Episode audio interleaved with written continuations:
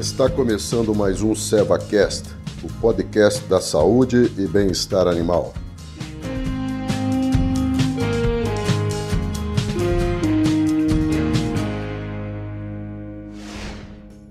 Olá, meu nome é Ricardo Alves, sou médico veterinário, coordenador técnico comercial da especializada de equinos da Seva e atuo no estado de Minas Gerais. Neste SevaCast, teremos seis episódios e vamos conversar com alguns criadores e profissionais do manga larga machador para entender a sua rotina com os cavalos e quais os desafios essa nova realidade impôs ao dia a dia de todos.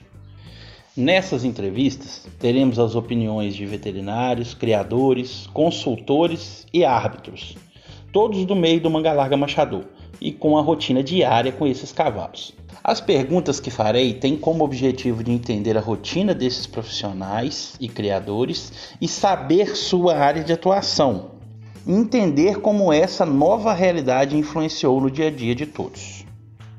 Primeiramente, eu queria agradecer a sua participação aqui no nosso CeloCast.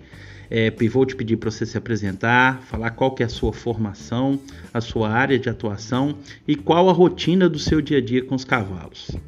Meu nome é Tomás Vasconcelos, sou médico veterinário, sou jurado da raça Campolina, julguei a nacional de 2018 da raça Manga Larga, trabalho com consultoria na área técnica e de gestão com a raça Manga Larga Machador.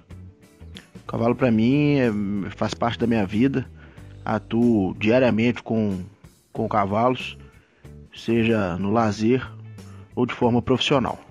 A segunda pergunta que eu queria te fazer é qual foi o principal desafio que a nova realidade lhe impôs e como você conseguiu contornar essa realidade?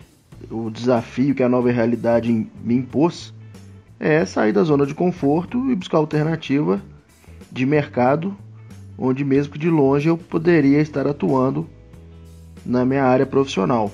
A solução foi, foram as lives, né, onde a gente pode participar com menos aglomeração de pessoas, né, se reinventando, e eu com a parte técnica, né, com comentários técnicos, podendo estar atuando e ajudando nas apresentações. Qual que foi o principal desafio para os cavalos? Eu acho que o desafio é de manter principalmente a condição física, né, muscular, qualidade de preparo que já vinham apresentando. Uma outra pergunta que eu gostaria de te fazer é como que você vê o futuro após esse, essa nova realidade tão conturbada que a gente vive, né? Para a nossa raça, o manga larga machador, e para o seu dia a dia com os cavalos. O futuro são as lives. Eu acho que esse é o grande mercado na atualidade.